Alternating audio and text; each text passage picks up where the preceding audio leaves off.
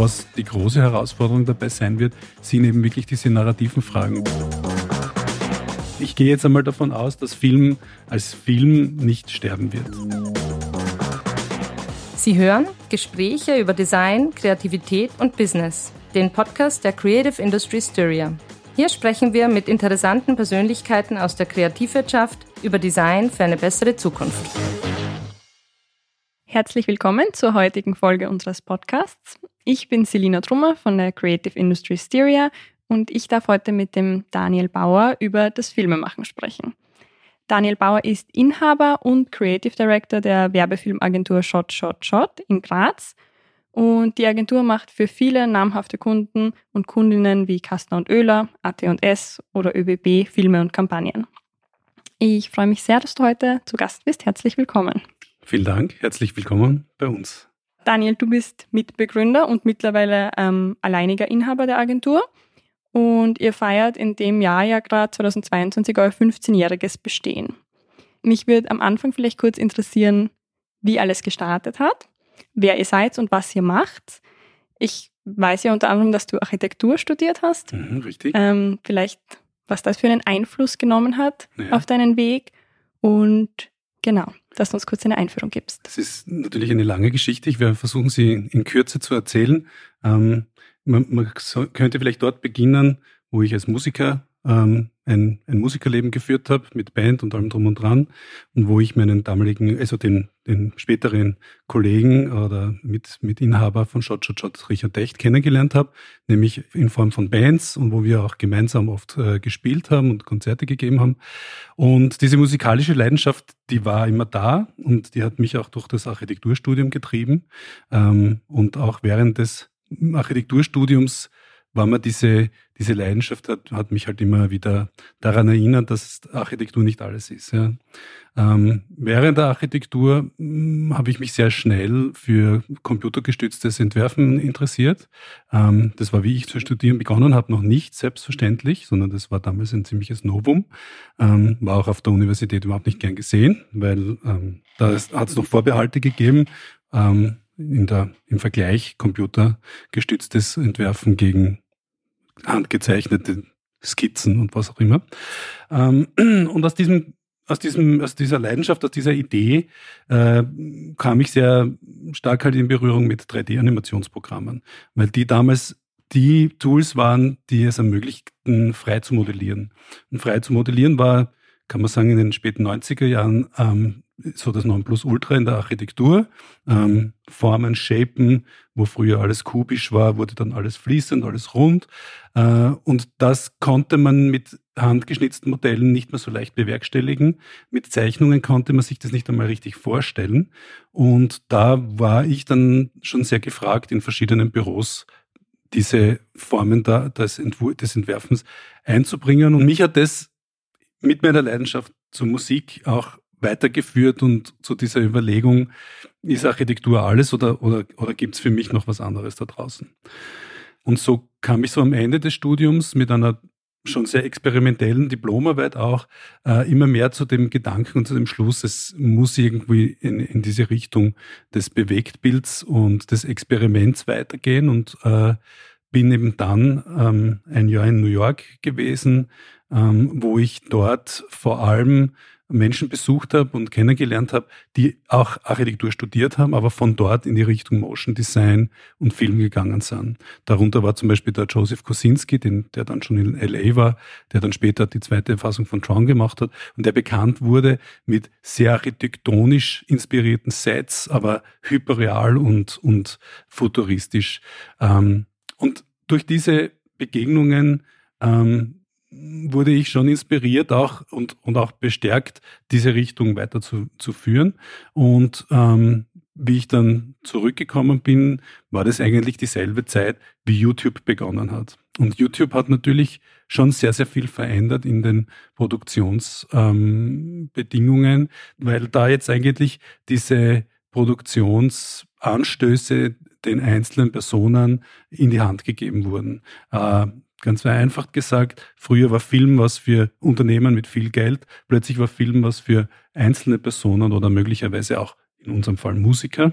Und da kommt die Musik wieder rein. Wir haben sehr, sehr viele Freunde gehabt, die nach wie vor Musiker äh, waren und die dann zu uns kommen sind und gesagt haben, wir würden jetzt gern unser eigenes Video produzieren. Und das war für mich und meinen Kollegen Richard Dech, der damals von, der, von einer Filmschule aus Berlin gekommen ist, die Gelegenheit zu sagen, tun wir uns zusammen, entwickeln wir etwas, probieren wir mal, was uns einfällt, wie wir uns gestalterisch und kreativ dem annähern können, experimentieren wir und schauen uns, wo uns das hinführt. Das ist so ungefähr die, die Vorgründungsgeschichte. Alles klar. Du sagst, da ist YouTube gerade aufgekommen. Das habe ich mir auch aufgeschrieben.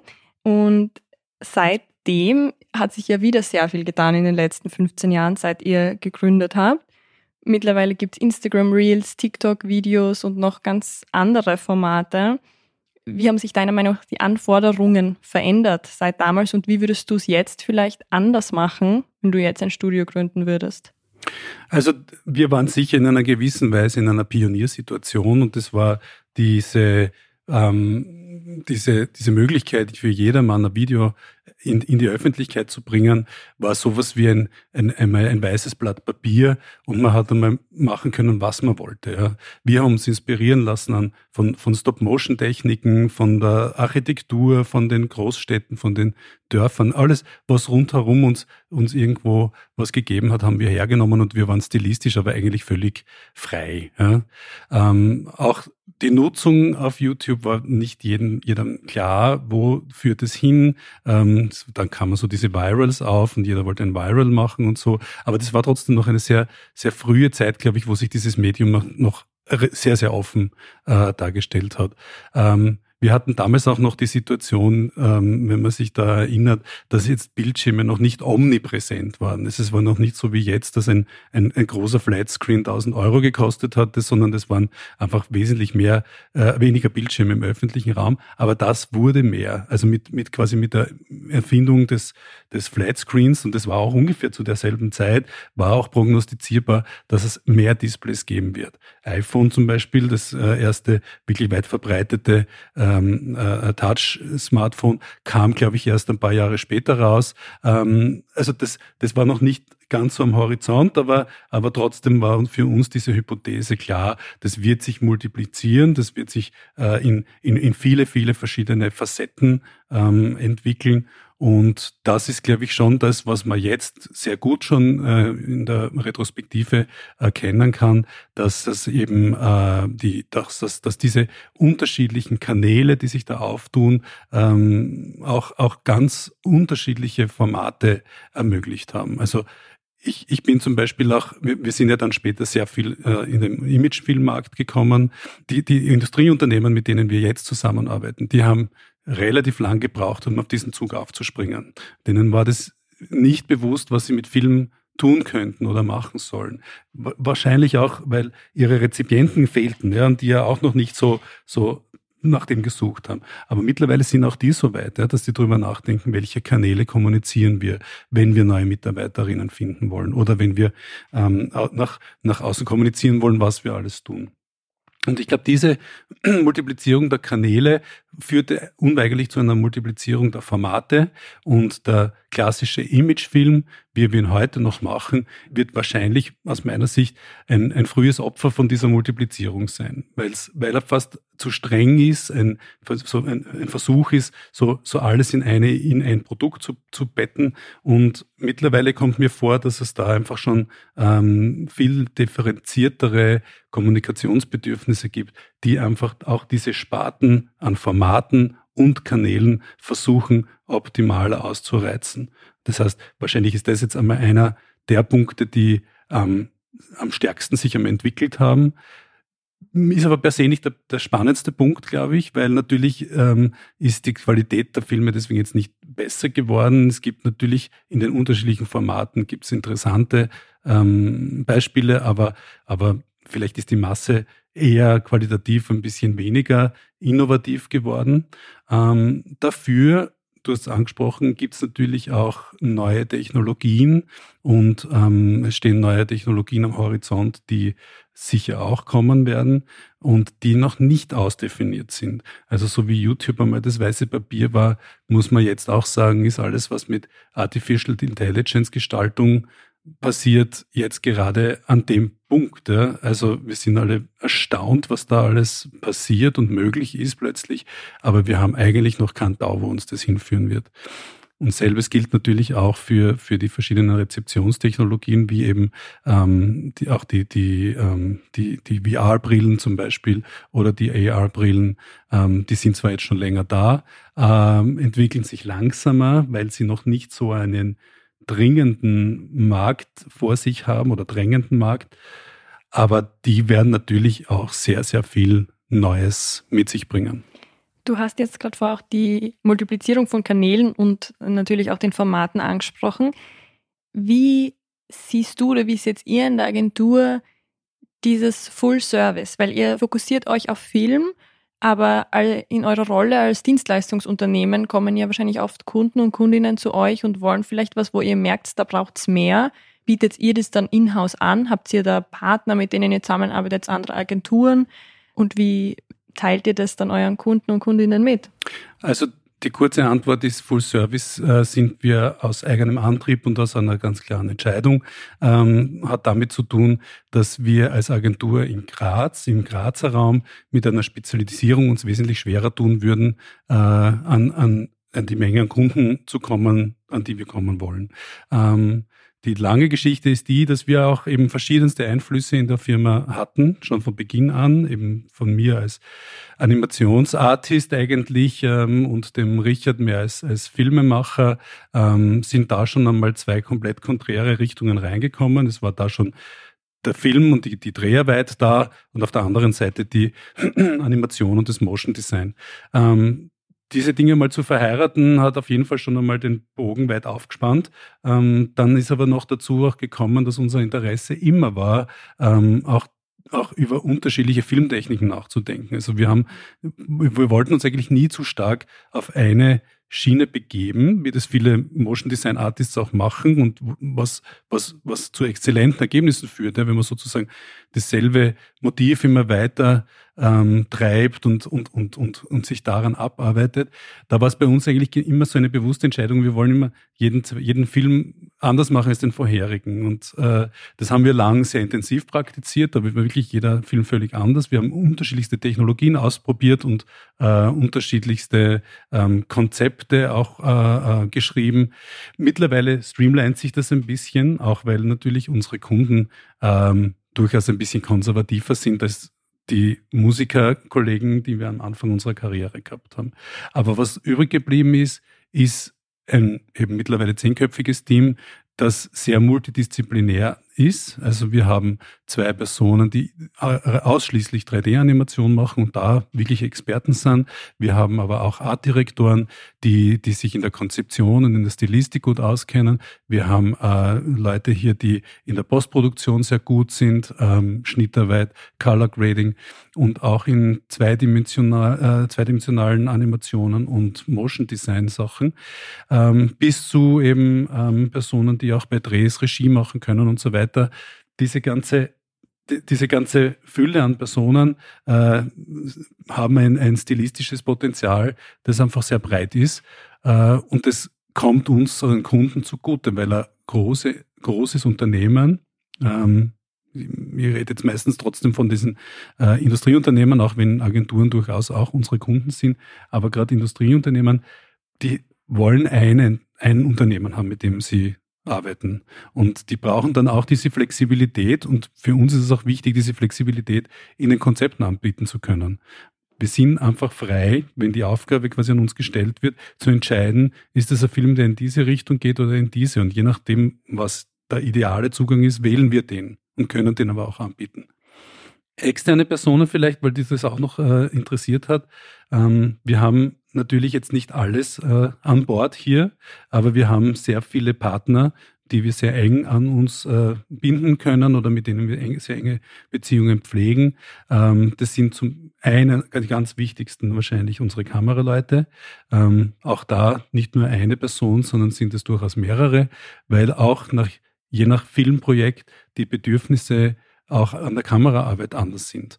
Und ähm, dahingehend entscheiden wir auch, mit welcher Person wir arbeiten wollen und äh, haben da auch schon langjährige Partnerschaften, die fast bis ins Gründungsjahr zurückgehen, also bei einzelnen Personen.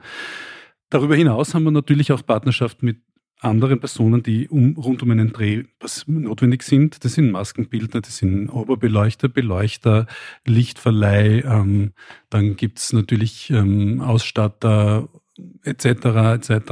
Auch die, ähm, die, die, die Darstelleragenturen und so. Also das sind schon Netzwerke, die man dafür braucht. Ähm, und dann gibt's zusätzlich äh, auch für die Tonebene zwei Partner, mit denen wir wirklich fast immer zusammenarbeiten. Eine Person, die eben ähm, Kompositionen macht und äh, Musikproduktionen und die andere Person, die halt Tonstudioarbeit zur Verfügung stellt Sprachaufnahmen, für Soundeffekte, Mastering von Tonspuren. Okay, also einiges wird doch oder muss doch ausgelagert werden, aber du hast auch angesprochen eben, was für ein breit aufgestelltes Team ihr habt, wie interdisziplinär ihr seid zu zehnt. Ähm, Vielleicht könntest du von einem Beispielprojekt erzählen, wo sich das gut zeigt, wie interdisziplinär ihr wirklich arbeitet, ähm, was da alles bei euch wirklich intern oder in-house passiert. Mhm. Also wir machen ja sehr viele kleine Projekte, einfache Projekte, wo es bei uns meistens dann nur einen Producer oder einen Projektleiter gibt, der oder die ähm, sozusagen die Zentrale für so ein Projekt ist und sucht sich dann ein, zwei weitere Personen im Team, um so ein Projekt umzusetzen. Und dann haben wir eben noch eine äh, Account Managerin im Haus, die den Kundenkontakt macht und ich halt als Creative Director um, um diese Supervision zu machen, die Kundenberatung und diese Dinge. In der Regel sind, sind solche Projekte, die wir machen, eigentlich äh, immer eher so kleinere äh, Einheiten.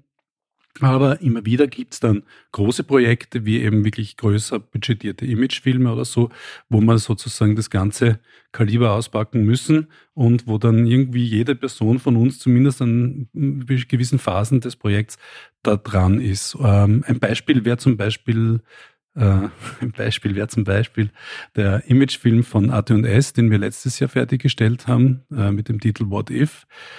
In der Chronologie des Films kann ich das kurz anführen, wer wie da beteiligt ist. Da ging es zuerst einmal um eine strategische Beratung des Kunden, wo man die Ausrichtung des Films definiert, wo man versucht, eine äh, auch mit Beispielen und mit mit mit äh, Brainstorming gemeinsamen einmal so herauszufinden, wie möchte das Unternehmen kommunizieren. Da möchte möchte ich dazu sagen, wir sind keine Werbeagentur, äh, aber wir haben Kompetenzen im äh, werbenden Kommunizieren und das ist das, was wir da auch oder was uns da auch zugute kommt. Ja. Also wenn wir mit Agenturen arbeiten, ist das eine Leistung, die meistens die Agenturen machen, aber bei Industrieunternehmen sind wir schon so ein bisschen eine kleine Agentur, die zwischen dem, die zwischen dieser Filmproduktion und dem dem Kunden steht. Und da gibt es eben eingangs einmal diese Beratung, die führt dann zu einer Konzeptionsarbeit, ähm, wo wir ähm, Filmdrehbücher schreiben und auch die ganzen O-Töne, Texte, Voice-Over-Texte. Ähm, das ist einmal die erste Phase. Den, in der nächsten Phase geht es dann auch um die Bildgestaltung. Da gibt es dann eben Artdirektoren, die ähm, sich dann mit einbringen in die Drehbucharbeit. Was gibt's für, für ähm, Bildideen, was für, für Szenen lassen wir uns einfallen, was für ähm, mögliche ähm, gestalterische Stile könnten zur Anwendung kommen. Und da geht's auch dann schon in die Style-Frame-Arbeit, wo es dann äh, für wesentliche Momente des Films äh, erste Bilder entwickelt werden. Ähm, da gibt's eben unsere Artdirektoren und unsere äh, Designer, die, die an diesen Dingen arbeiten. Und je nach, nach Inhalt werden dann aber auch schon unterschiedliche andere Personen dazugeholt, wenn ein Styleframe zum Beispiel auch ähm, mit 3D-Animation basiert oder, oder 3D-Szenen zeigt, kommen dann diese Personen schon dazu. Ähm, in der nächsten Phase ist die Pre-Production, wo wir dann also in, hauptsächlich in die Planung gehen. Also wir, wir, gehen jetzt davon aus, dass konzeptionell alles geklärt ist. In der Planung äh, gibt es eben äh, bei uns eben auch äh, meine Regieassistentin und eben auch die Account Managerin, die sich da mit einbringen und das, das Team zusammenstellen, das Team briefen, ähm, die Drehorte fixieren, die Drehgenehmigungen einholen, ähm, mit den Agenturen zusammen Darsteller suchen und so weiter. Ähm, äh, wir haben da zuletzt zum Beispiel beim AT&S-Film auch äh, einen Dreh in Slowenien gehabt, in einem so einem Art äh, Weltraummuseum, das eine ziemlich spacige Architektur war. Das muss man auch einmal organisieren. Da muss man die slowenischen Partner einmal suchen, mit denen ins Gespräch kommen, Angebote legen und so weiter. Und das wieder mit den Kunden ab, stimmen. Also das ist diese ganze Planungsphase. Äh, und gleichzeitig in dieser Phase entsteht auch eine Animatic. Das heißt, wir machen einfach einmal den Film aufgrund von Zeichnungen. Ähm, äh, wir haben auch zwei Storyboard-Artists in Personalien mit anderen Fähigkeiten natürlich, ähm, aber die zeichnen uns den Film einmal durch. Wir können den ganzen Film einmal schneiden. Und da geht es zum Beispiel dann auch schon das erste Mal an den Komponisten, der dann dazu schon beginnt, Musik zu, zu gestalten. Und aus der Phase heraus kommen wir das erste Mal quasi mit einem Film zum Kunden. Der ist jetzt noch überhaupt nicht gedreht, noch, nichts animiert und so weiter. Eine wirklich rohe Fassung. Aber den Film kann man sehen und man sieht, ob er funktioniert oder nicht. Und von der Phase weg gehen wir dann in die tatsächliche Produktion. Das heißt, auf der einen Seite wird gedreht ähm, mit unseren externen Partnern an unterschiedlichen Orten. Ähm, können kleine Drehs sein. Also bei dem AT&S-Film haben wir zum Beispiel Szene gehabt, da waren wir, glaube ich, nur zu fünft oder so am Flugzeughangar was drehen, wo dann Dinge wieder gedreht werden, die nachher durch 3D-Animationen wieder ergänzt werden. Das passiert wieder bei uns im Haus. Oder eben dieser erwähnte Dreh äh, im, in Slowenien, in diesem Space Museum. Da waren wir, glaube ich, 30 Leute am Set. Ja, und in der letzten Phase gibt's dann noch die, die Bildkorrekturen, ähm, wo auch sehr viel Retuschearbeit passiert in der Postproduktion, ähm, Color Grading, dem, dem Bildern einen Look zu verpassen, einen, einen guten ähm, und natürlich auch die, die finale Ausarbeitung sämtlicher Animationen. Das passiert dann wieder alles bei uns im Haus. Und dann, zu guter Letzt, kommt der Film noch, genau, die Sprachaufnahmen muss man noch bedenken. Ähm, die machen wir meistens mit unserem Tonstudio in Graz, ähm, aber auch oft mit anderen Tonstudios außerhalb.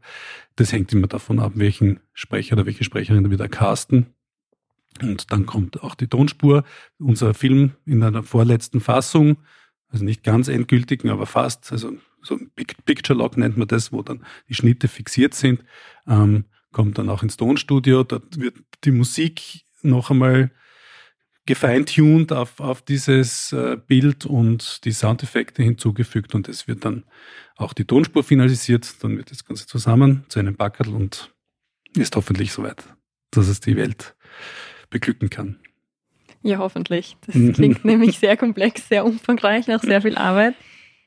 Mich würde dann zum Schluss noch interessieren, ich meine, es gibt eh schon so viele Möglichkeiten, was du jetzt alles erzählt hast, was ihr da alles macht, was da alles dazugehört, das ist heftig. Aber du hast auch schon angesprochen, Entwicklungen wie VR oder AR, also du hast das verglichen das jetzt an dem, an dem Punkt, wo YouTube 2005 war. Mhm. Wie siehst du das denn in der Zukunft für euch? Spezifisch als Agentur, wie das euch beeinflussen wird, beziehungsweise wie ihr mit dem umgehen werdet, mit der Entwicklung? Das ist eine, eine gute Frage, weil natürlich wir sind jetzt in einem, in einem Alter, wo Unternehmen oft träge werden, ähm, wo sie sich äh, gern mit dem befassen, was sie gut können. Und äh, das ist natürlich in so einer Zeit ähm, eine sehr kritische Frage, weil ähm, es könnte quasi beides von Erfolg gekrönt sein. Du kannst, äh, ich, ich gehe jetzt einmal davon aus, dass Film als Film nicht sterben wird. Ja. Also dafür sehe ich jetzt auch nicht die große, den großen Run auf, auf die Virtual World und so, sondern ich glaube, dass das Film einfach, äh, es ist, wir, wir haben ja mit YouTube Film auch nicht erfunden, ja, sondern äh, es gab 100 Jahre davor schon die ersten Filmversuche. Und dahingehend sehe ich äh, Film ein bisschen wie das Buch auch totgesagt, aber doch wieder äh, auferstanden in neuen Formen oder vielleicht sogar in ähnlichen Formen. Es gibt ja auch heute noch immer eine sehr starke Retrowelle in, in, in der Gestaltung von, von allen Gestaltungsmitteln. Ähm, ich glaube, dass das für viele Menschen ähm, eine, eine Gewohnheit und ein gewohntes Medium auch wirklich was bedeutet. Also dass das ähm, deswegen allein nicht so schnell tot zu kriegen ist. Deshalb ähm, bin ich jetzt nicht der Meinung, dass wir sofort alles loslassen müssen und in die Richtung Virtual Reality gehen müssen.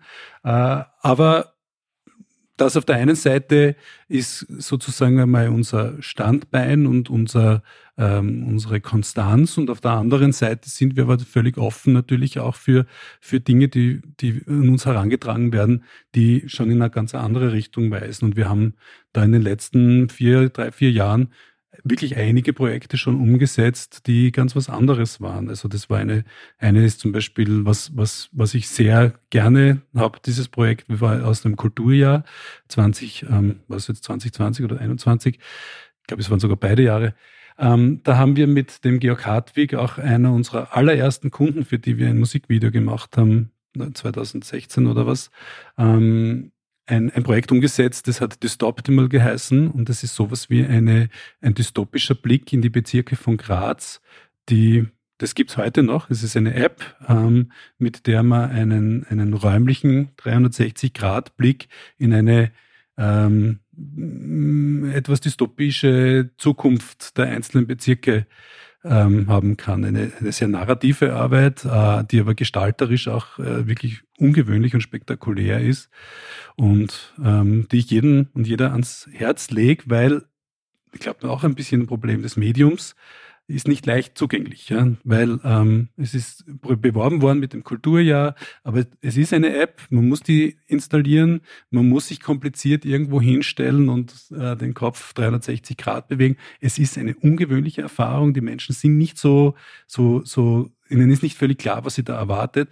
Und aufgrund dessen, glaube ich, ist es ein Projekt, das noch viel zu wenig ähm, äh, Beachtung äh, gefunden hat. Aber das Schöne daran ist, dieses virtuelle diese virtuelle Welt bleibt uns erhalten. Aber daran sieht man, das sind, das sind einfach Projekte, die liegen uns durchaus nahe. Es ist überhaupt nichts, was wir, was wir ähm, als fremd empfinden. Ähm, man muss sich nur darauf einlassen. Und ich glaube, was die große Herausforderung dabei sein wird, sind eben wirklich diese narrativen Fragen, weil du hast einfach bei einem 360-Grad-Film oder bei einer Virtual Reality Experience äh, eine andere Situation als beim Film, den du mit am Anfang belegst und bis zum Ende anschaust. Ja, danke. Das klingt sehr spannend und sehr vielversprechend, was da noch auf uns zukommt, beziehungsweise was ihr, wie du ja sagst, teilweise sogar schon begonnen habt, in diese Richtung zu arbeiten.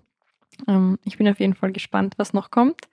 Dann darf ich mich bei dir jetzt für das sehr interessante Gespräch bedanken und ich wünsche dir und dem ganzen Team von Shot Shot Shot noch alles Gute. Vielen Dank und vielen Dank für den Besuch. Gern. Und wer noch mehr über Daniel Bauer und Shot Shot Shot erfahren will, findet alle wichtigen Links in den Shownotes dieser Episode. Sie hörten Gespräche über Design, Kreativität und Business. Den Podcast der Creative Industry Styria.